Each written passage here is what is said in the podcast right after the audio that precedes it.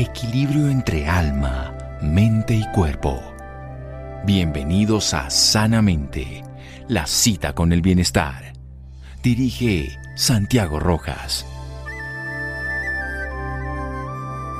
Si no nosotros, ¿quién? Si no es ahora, ¿cuándo? John Fitzgerald Kennedy.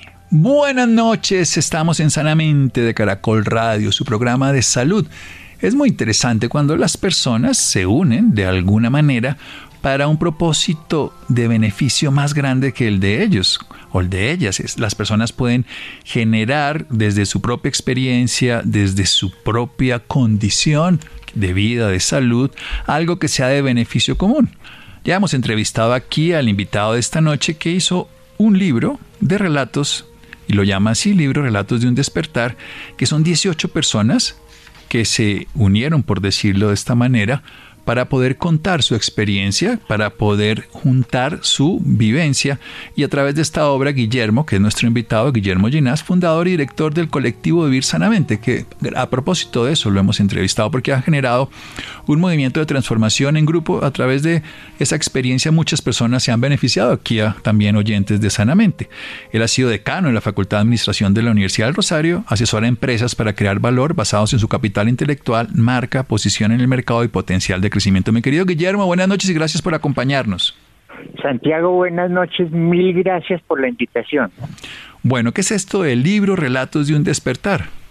Dentro de todo el proceso de vivir sanamente, como tú acabas de mencionar, pues hemos realizado casi 500 conferencias sobre temas de mente, cuerpo, espíritu y emociones para que la las personas con estos conocimientos puedan equilibrar su sistema inmunológico y con ese sistema inmunológico equilibrado puedan ir creciendo y desarrollando su eh, vida personal y acercándose al propósito al que todos vinimos aquí, cada uno de nosotros vino a un propósito en esta vida y eh, esto permite que las personas encuentren ese propósito ha sido muy interesante porque las personas que están colaborando en este en este libro, en este relato de un despertar, han tenido distintos momentos, distintas experiencias y distintos niveles de desarrollo personal.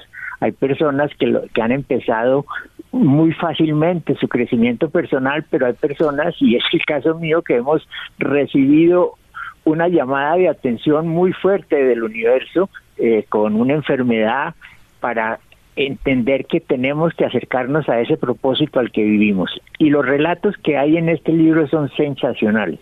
Muy bien, vamos a hacer un pequeño corte para seguir hablando con Guillermo Ginás. El propósito, ¿qué es esto? ¿En qué consiste? A él lo tocó con una enfermedad. Hay siete personas más de estos libros en qué las ha tocado y cómo. Seguimos aquí en Sanamente de Caracol Radio. Síganos escuchando por salud. Ya regresamos a Sanamente. Bienestar en Caracol Radio. Seguimos en Sanamente. Seguimos en Sanamente de Caracol Radio. Guillermo Ginás, nuestro invitado hoy, fundador y director del colectivo Vivir Sanamente, precisamente ese colectivo que ha reunido a diferentes personas, más de 500 conferencias durante muchos años, algunas presenciales, luego con la pandemia virtuales, nuevamente presenciales y virtuales, en fin, donde muchas personas han compartido su experiencia y están relacionadas con su vida personal con cosas que les pasaron, pero que les cambiaron su forma de vivir la realidad y de relacionarse. Y nos habla de una palabra muy importante, propósito, que se la quiero preguntar. Él además ha sacado un libro que el próximo 12 de octubre va a lanzar en el sentido de acompañarnos, de hablar sobre el tema. Yo voy a asistir y vamos a estar. Yo no soy autor del libro, pero sí le hice el prólogo a todos estos relatos tan bonitos y sobre todo tan transformadores. Pero hablemos de eso que es el propósito, Guillermo. ¿Qué es esto del propósito? Mira, es algo que uno tiene que entender de que aquí vinimos a ayudar a los demás, a colaborar con los demás en los distintos niveles de cada uno de nosotros, desde las amas de casa hasta los grandes profesionales, la función de nosotros es siempre en, base a los demás, en base a compartir con los demás, en base a comunicar con los demás, a que todos podamos tener un ambiente de colaboración, de amor y de crecimiento. Y muchos de nosotros, y en mi caso personal, pues yo tenía ese propósito totalmente escondido hasta que recibí la llamada del universo con un cáncer, como tú sabes, y me has ayudado. Y hay personas en, en este relato que también han tenido unas eh, situaciones muy complicadas que las han llamado a enfrentarse a esas situaciones y encontrar que pueden ayudar a los demás de una manera sensacional y esparcir ese amor del que estamos hablando para que todas las personas alrededor, algunas con mayor cantidad de, de audiencia que las puede recibir, otras en círculos más cerrados, pero todos con la idea de que vinimos aquí a hacer algo en esta vida y tenemos que cumplir esa misión. Vinimos todos a hacer algo en esta vida. Yo creo que es una de las cosas más difíciles de darnos cuenta. A veces la gran mayoría del tiempo estamos apagando incendios, pagando la cuenta de la luz, del teléfono, sobreviviendo en una ciudad caótica, conflictuándonos todo el tiempo con los demás. ¿Cómo poder, y ese es, creo que es el gran resumen de lo que yo leí en el libro, pero pongámoslo en estas palabras, no tener que llegar a ese momento caótico, a esa llamada del cáncer, a esa crisis eh, de relación, para poder ir viviendo con más libertad y con más conciencia? Mira, uno de los puntos que yo creo que es muy importante es que toda la humanidad recibió un gran llamado de conciencia con esta pandemia. Eh, todos hemos encontrado que estábamos viviendo una vida muy artificial, adquiriendo cosas que no usamos, que no queremos, que no necesitamos, pero con un consumismo espantoso. Y la pandemia nos redujo a, que hay cosas que son apenas esenciales, muy poquitas, y el resto sobra. Y con ese criterio, pues hoy la gente, yo estoy percibiendo que está más dispuesta a oír y a buscar cómo poder apoyar a otras personas que antes, porque si hay algo que ha enseñado la pandemia es que el apoyo comunal es fundamental el apoyo comunal. Bueno, aquí hay una frase puntual muy importante. Nos dimos cuenta en la pandemia de que estábamos teniendo cantidades de cosas que no son necesarias y que son nada esenciales y que sí tenemos cosas que son esenciales. ¿Cómo empezar a valorar eso y que no se quede en la pandemia? En el sentido de que volvimos otra vez a muchas cosas superficiales y perdimos ese empujón que la vida nos puso en algún momento por el aprieto de la supervivencia. Eso es cierto y si uno mira, pues eh, permanentemente en los noticieros el gobierno presenta con orgullo las cifras de que el consumo volvió a aumentar, de que se están alcanzando los niveles de consumo, pero al mismo tiempo que eso está pasando hay algo que no se está midiendo y es la cantidad de gente que se volvió consciente de que aquí hay algo mucho más que el vivir artificialmente y el tratar de responder a que los demás creen que uno es y no lo que uno interiormente es. Y sí creo que hay un gran número de personas que cada vez están siendo más conscientes de qué son, cuál es su realidad personal, a qué vinieron aquí y están ayudando. ¿Qué son?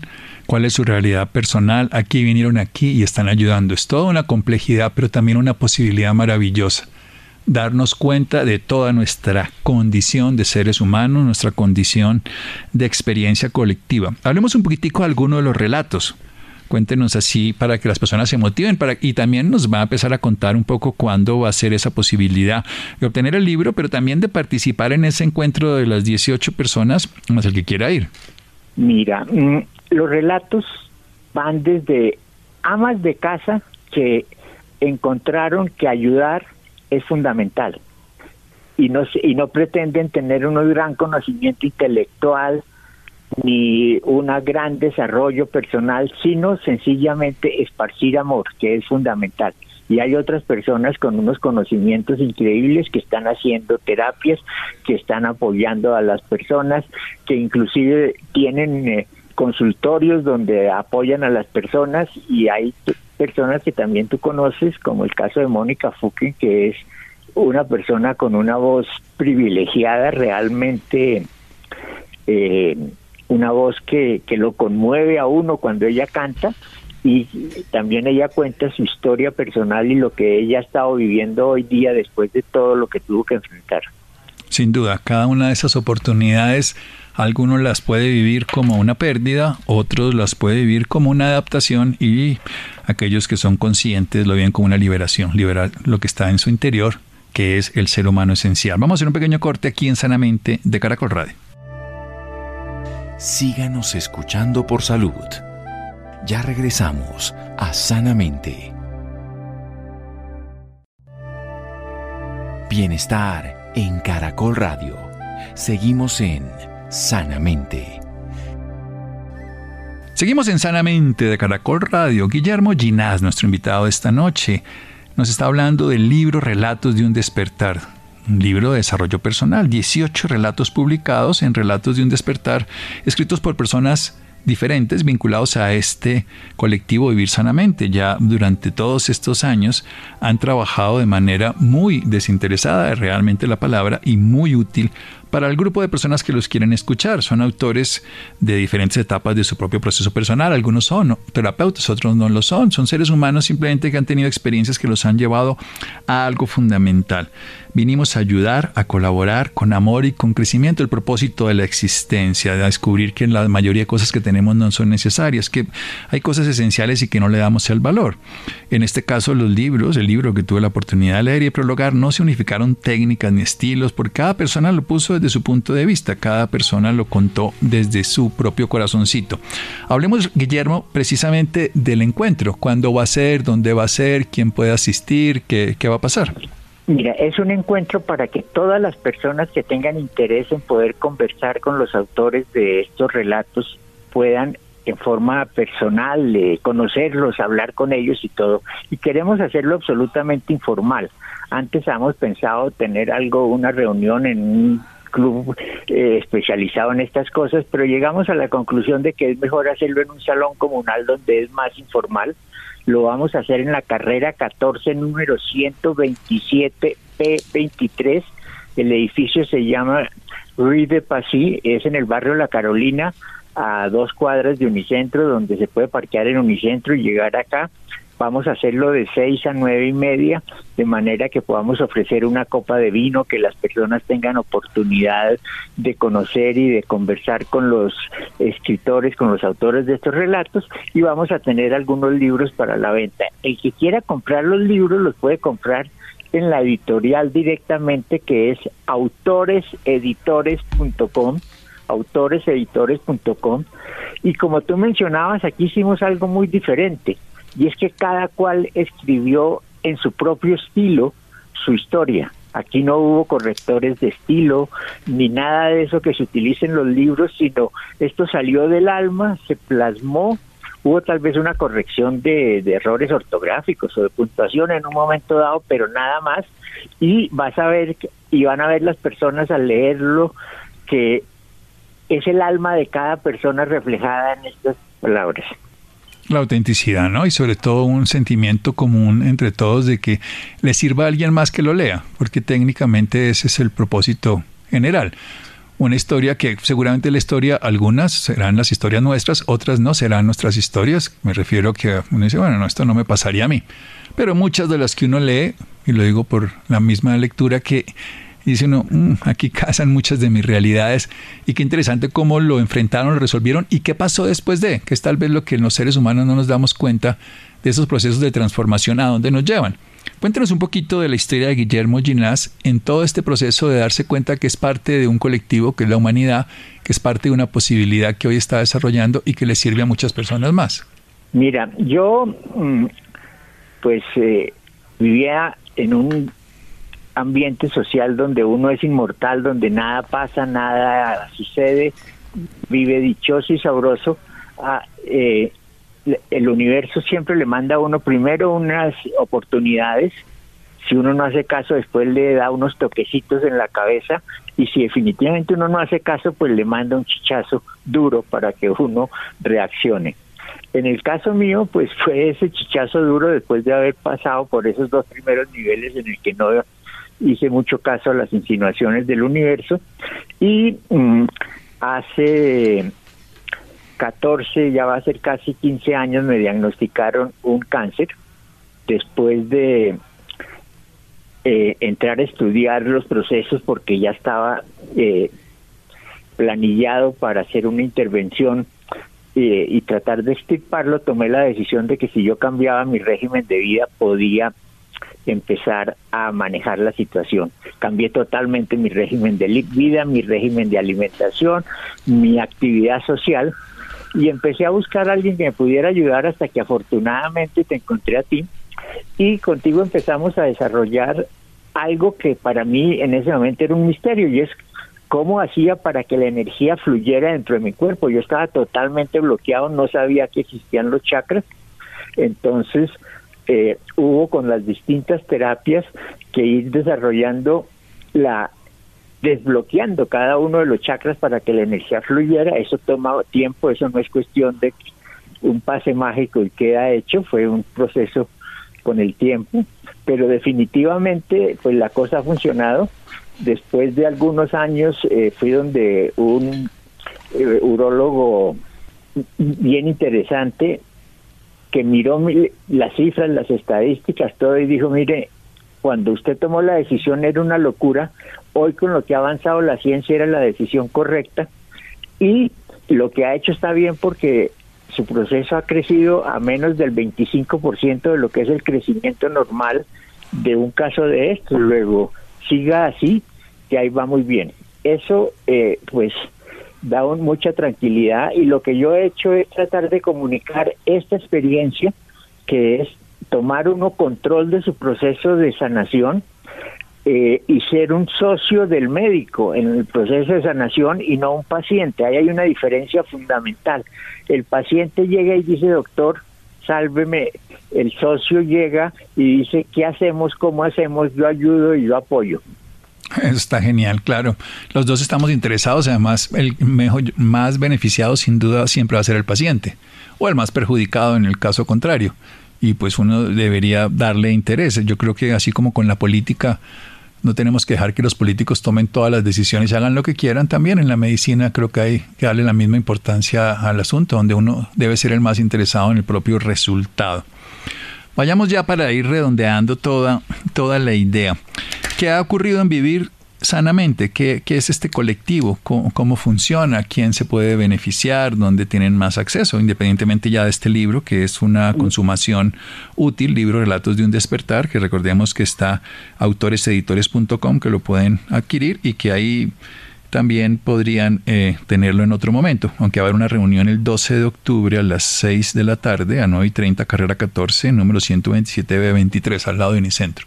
Mira, mm, todo lo que hemos hecho está publicado en un blog que se llama, que, la dirección eh, electrónica es www.vivirsanamente.org.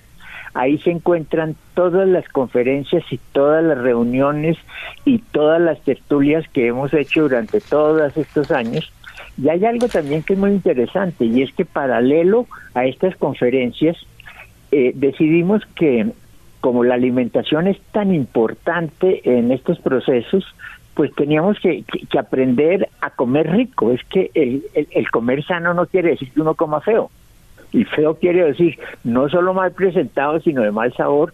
Y hicimos 60 reuniones de cocina donde llevábamos los ingredientes que todos recomiendan y uno encuentra cantidad de libros que utilice eh, la páprica, que utilice la cayena, que utilice no sé qué cosas, pero todo esto lo eh, unificamos en unas recetas deliciosas y las recetas y las sesiones también están dentro de esta publicación. Bueno, además que sí, yo creo que una de las cosas fundamentales es que hacerse cargo de uno mismo no es para sufrir, no es para torturarse, no es para destruirse, no es para incapacitarse, no es para cambiar al mundo en el sentido de dominarlo, sino para disfrutarlo. A mí me gusta una palabra muy sencilla que es la seducción y otra que el ser humano le gusta más que la conquista, como el dominio. No, esto es una seducción al cuerpo, a la naturaleza personal, es ir gradualmente transformándose hasta que se logra un beneficio. ¿Qué ha visto a través de todos estos años en vivir sanamente? ¿Qué ha, ha pasado en el grupo de, de participantes, de todos los que han estado haciendo lo que Guillermo ha ido promocionando y ha ido pues cultivando de una manera directa más de 500 eh, conferencias que están ahí en www.vivirsanamente.org. Mira, mm, te lo puedo eh, contestar la pregunta desde dos ángulos distintos. Uno es que algunos de los participantes que han fallecido, porque es parte del proceso, eh, lo han hecho en plena calma, absolutamente tranquilos de que están dando el paso que toca sin angustia. Y otro, que muchísimos de los participantes también han empezado a compartir sus experiencias y han creado eh, cada cual dentro de sus posibilidades o grupos de apoyo o sesiones de terapia o reuniones, etcétera. Es decir, se ha vuelto un multiplicador importantísimo. Bueno, entonces eso significa que obviamente el desenlace que ocurre a la enfermedad es como lo vivimos, ¿no? Básicamente la actitud no no tiene directamente una relación en muchas veces en los procesos de génesis o no, los pacientes les sigue dando, puede darles una enfermedad o no, pero cómo lo viven, cómo lo experimentan, si es totalmente diferente y ese es un proceso que está ahí. Hablemos de, de algo puntual, cuénteme de una historia, ahora sí, cuénteme alguno, Guillermo, de alguno de estos personajes que está allí. Mira, mm, hay relatos bien interesantes porque, por ejemplo, eh, Miriam Prati, que es... Eh, una persona que se ha especializado en comida sana y ha publicado un libro de comida sana eh, y también ha pasado por algunas situaciones eh, importantes en su vida, eh, relata cómo su experiencia personal la ha llevado a crear un grupo de cocina donde ella comparte recetas y da clases y hace seminarios. Ella está en este momento residiendo en la Florida y lo puede y lo hace virtualmente hay ocasiones en que lo hace presencialmente pero es una manera de, de hacerlo. Otra persona es Rocío Sobet que vive en Argentina y también atravesando unas situaciones complicadas hoy día apoya a muchísimas personas eh, con terapias que ha ido desarrollando eh, tenemos también eh, el caso de, por ejemplo, Carolina Rodríguez, que después de haber pasado situaciones a las que desafortunadamente se enfrentan algunas personas en este país, eh, ella ha convertido su experiencia en una cosa maravillosa que ha compartido con muchas personas y que ha enseñado que las resiliencias que son consecuencia de su de su proceso. Eh, bueno, y ahí hay muchísimas cosas interesantísimas. Eh, por ejemplo, Diana eh, Becerra, que su familia tiene unos ancestros muy curiosos porque por un lado son eh, miembros religiosos, o sea, sacerdotes, con un estricto práctica de la religión católica y por otro lado personas que han tenido la facultad de poderse comunicar con el universo y con las cosas que son los llamados y todo. Y, es como esas mezclas de esas enseñanzas producen un, resultado en ella increíble. Son vale la pena mirarlos todos porque todos son sensacionales. Sí claro cada una de estas experiencias. Guillermo cómo hace una persona volvamos a una pregunta que se la planteé en la el terreno de la pandemia pero cuando empieza a ser un, cambio y empieza toda la familia, el grupo, pero usted qué es lo que está haciendo, pero por qué va, ahora que van a pensar, bueno, las miles de, qué dirán y la persona, ¿cómo hace para sostenerse? ¿Cómo hace para darle sentido? ¿Cómo hace para no eh, darse cuenta que momento está haciendo una cosa que tampoco tendrá sentido? Esa es como una reflexión que ustedes lo han hecho durante muchos años y por eso creo que es una persona totalmente autorizada. Lo, lo primero es que uno tiene que estar consciente y seguro de lo que está haciendo. Uno no puede tener dudas en lo que está haciendo porque también hay algo que, que, uno no debe olvidar y es que el cuerpo eh, reconoce si uno está seguro o tiene dudas sobre lo que está haciendo. Y si uno tiene dudas sobre lo que está haciendo, pues el cuerpo actúa y reacciona con esas dudas. En cambio, si uno está seguro, eh, pues eh, el cuerpo dice, sí, por aquí vamos, y las células se fortalecen en ese sentido. Eso, digamos, es un, punto fundamental. Pero el segundo es el apoyo de la familia. Cuando a mí me, lo comunicaron, yo al principio dije, no, yo no voy a contarle a mis hijos, porque ¿para qué? Uno de los médicos amigos míos me dijo, mire, si no funciona lo que va a hacer, no le van a perdonar el que nunca les ha contado. Entonces me comuniqué con cada uno de ellos que estaban en distintas partes del mundo, les conté qué hacer y en el y los tres unánimemente me dijeron si es tu decisión te respaldamos plenamente. Y eso no ha sido un tema dentro de la familia, pues, mi papá está enfermo, mi papá tiene cáncer, no, no, no, no, de vez en cuando se acuerdan y me dicen cómo vas, porque yo no lo vivo con angustia, lo, lo vivo, yo vivo normalmente, eh, pues obviamente con los cambios de alimentación y de régimen social que, que mencioné, pero pero sin que eso sea una angustia que uno está eh, permanentemente comunicándole a todo el resto de las personas alrededor de uno. Sí, que son decisiones que se tomaron en su momento y que se volvieron parte de una práctica, que creo que es donde está la solución más grande a la vida, que es cuando uno asume una transformación y esa transformación se vuelve algo que se hace todos los días. Y ya para terminar, si una persona entonces quiere asistir, simplemente se, ¿qué, tendría que hacer? Nada, llegar. llegar. Esto es de puertas abiertas. Aquí no hay ningún protocolo. Y por eso fue que decidimos no hacerlos, porque en todos los sitios que piden unas listas de asistencia con anterioridad y todas las cosas se vuelve muy complicado. Aquí sencillamente llegar. Llegar, recordemos la dirección, carrera 14 127 B 23, ¿no?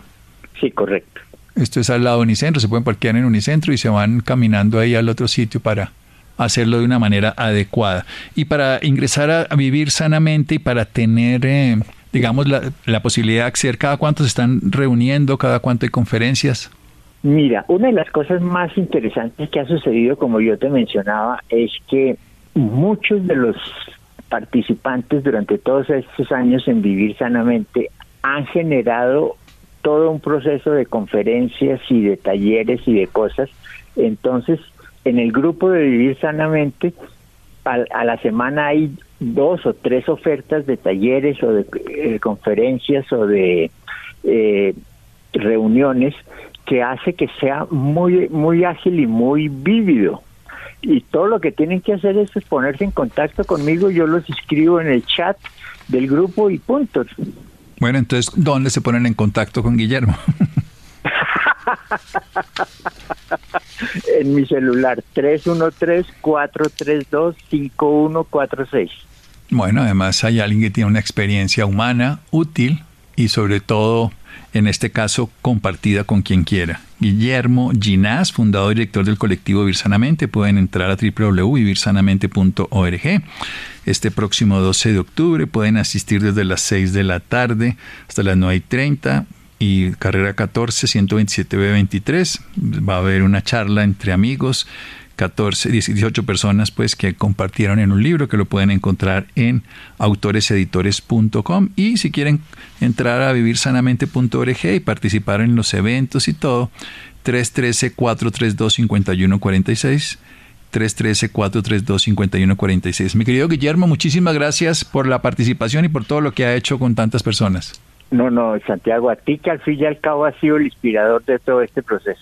Bueno, que me cogió la caña de que siempre creo que cuando los, los pacientes se hacen cargo de lo que les pasa, todos los médicos estamos más felices porque a todos nos conviene. Me, refiero al paciente se mejora, asume su responsabilidad y entre todos vamos para el mismo lado. Un abrazo, Guillermo. Muchas gracias. Un abrazo, Santiago. Mil gracias. Seguimos aquí en Sanamente de Caracol Radio.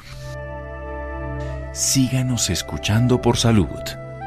Ya regresamos a Sanamente. Bienestar en Caracol Radio. Seguimos en Sanamente. Seguimos en Sanamente de Caracol Radio. Los interesados en hablar, en conocer la historia y todo el proceso o asistir al evento o a entrar a vivirsanamente.org pueden escribirle a Guillermo 313-432-5146. Nuestro invitado anterior 313-432-5146.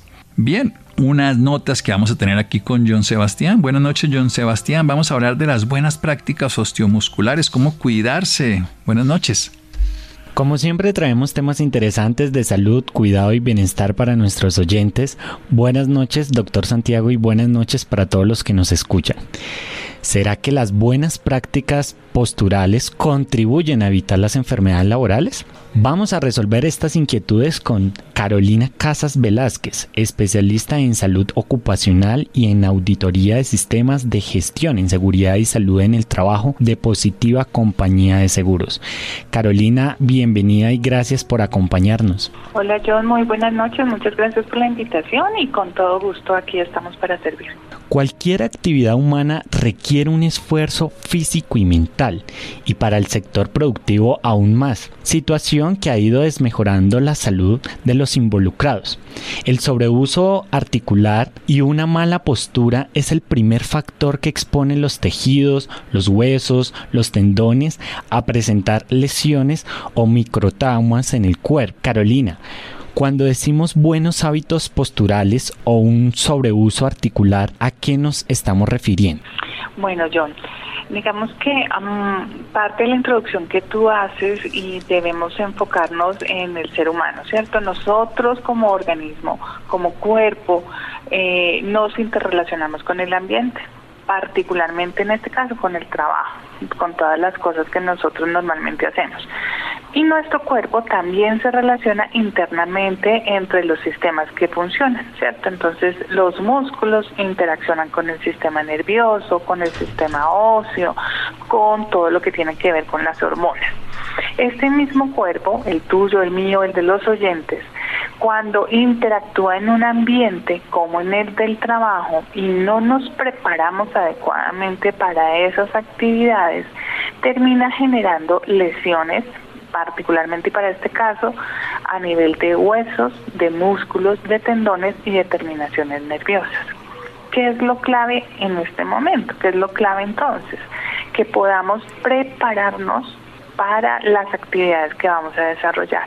Es distinto si la actividad económica es manipular cargas, ¿cierto? Cargar cosas pesadas o manipular pacientes para aquellas personas que están en prestaciones asistenciales, eh, quienes cuidan personas de adultos mayores, quienes cuidan niños y los alzan, ¿cierto? Los transportan, pero también quien tiene que cargar maletines pesados, morrales pesados y no acondicionamos nuestro cuerpo para hacerlo adecuadamente. Eso interactúa además con factores personales, para ampliar un poco la respuesta a la pregunta. Es distinto si yo tengo un, peso ideal a si tengo sobrepeso, porque entonces mis huesos, mis músculos tienen que soportar, además del peso de mi morral o del trabajo que estoy haciendo, mi propio peso, y eso los desgasta. Si no hago nada de ejercicio, soy una persona sedentaria, mi condición es distinta a una persona que por lo menos camina 30 minutos al día. Si tengo alguna patología adicional, por ejemplo, que tenga artritis, que sea diabética, que tenga alguna em, condición especial de salud, pues eso agrava la situación.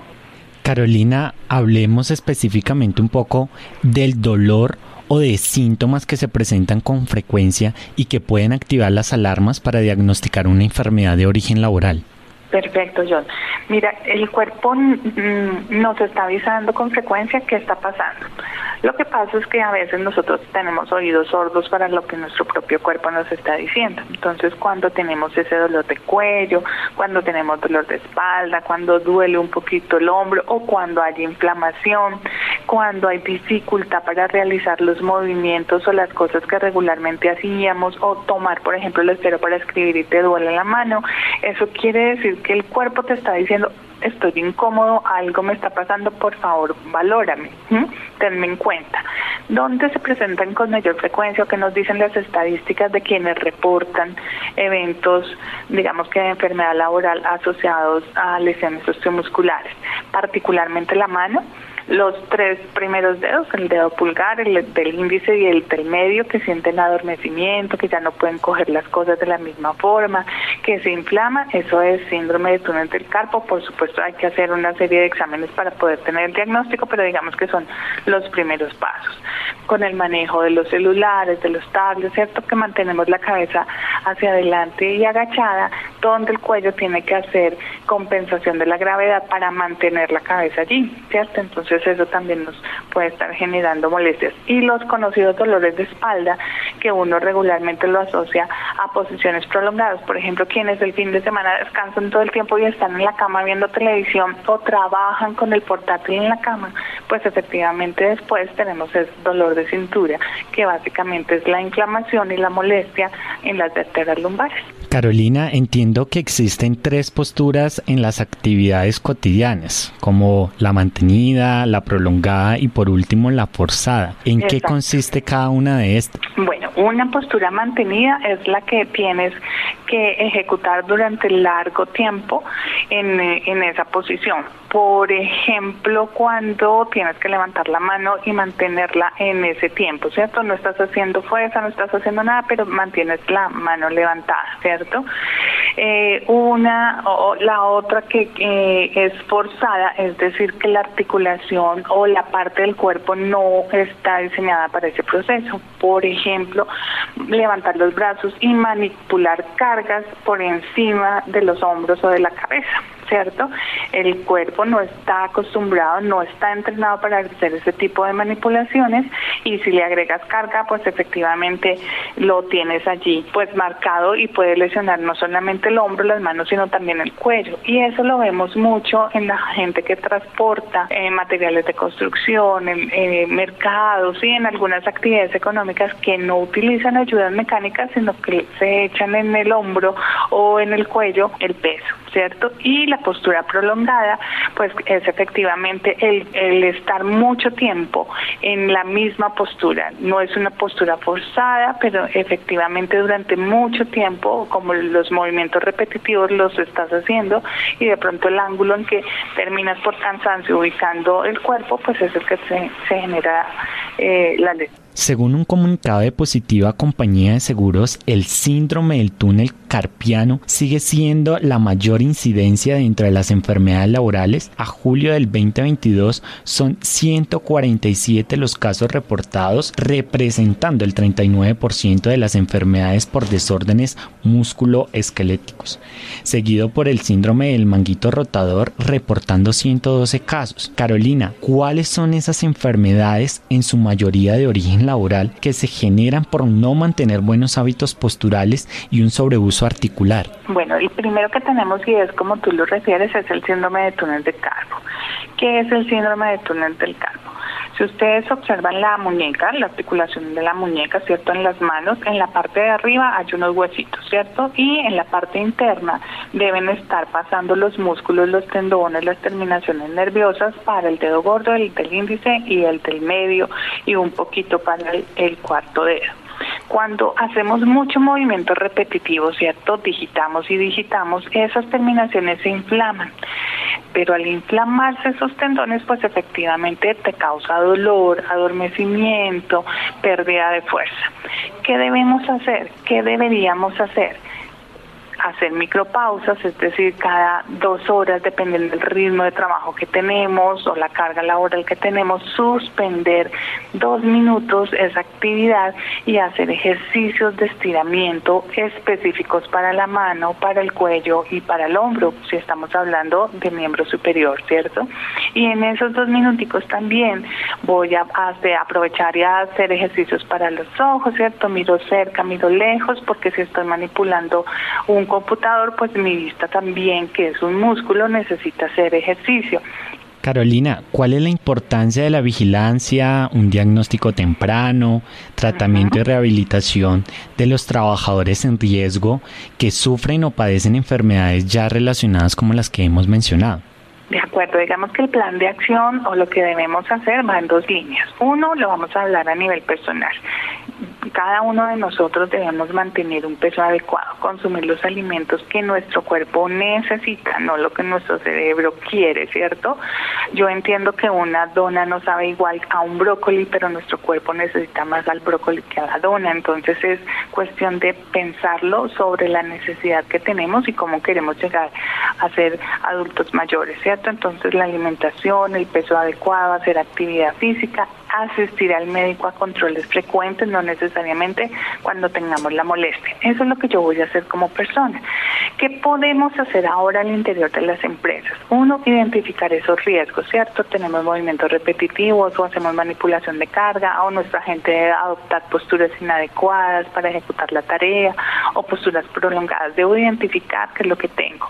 Y lo que dices tú, John, es muy importante. Debemos adelantar o implementar o fortalecer sistemas de vigilancia epidemiológica, básicamente de riesgo biomecánico. ¿Qué quiere decir? Ok, si tengo la gente expuesta, tengo que identificar en qué grado de compromiso están, qué edad tienen, qué características personales tienen y de acuerdo a eso implementar un plan de trabajo para ellos. Entonces, para unos serán pausas activadas solamente de mano y cuello, para otros de todo miembro superior, para otros de espalda y otros tendrán que hacer todo. Y un tipcito al final, si quieren hagan un ejercicio y tómense una foto en un traje deportivo y miren si sus hombros son simétricos, si los dos hombros están a la misma altura. Si no, quiere decir que estamos cargando la maleta o el morral siempre por el mismo lado y el cuerpo termina haciendo un desbalance ahí que afecta toda nuestra columna, que es el eje central de nuestro cuerpo. Bueno, Carolina nos deja una tarea para todos. Hay que hacerla. Carolina Casas, muchísimas gracias por acompañarnos en Sanamente. Con muchísimo gusto y cuando quieran, aquí estamos para ustedes, para servirles y hacer ejercicio, a comer eh, sensatamente para lo que necesitamos y a movernos. Gracias, John Sebastián. Muchas gracias a Ricardo Bedoya, a Mario, a Isidro. Quédense con una voz en el camino con Ley Martín. Caracol piensa en ti. Buenas noches.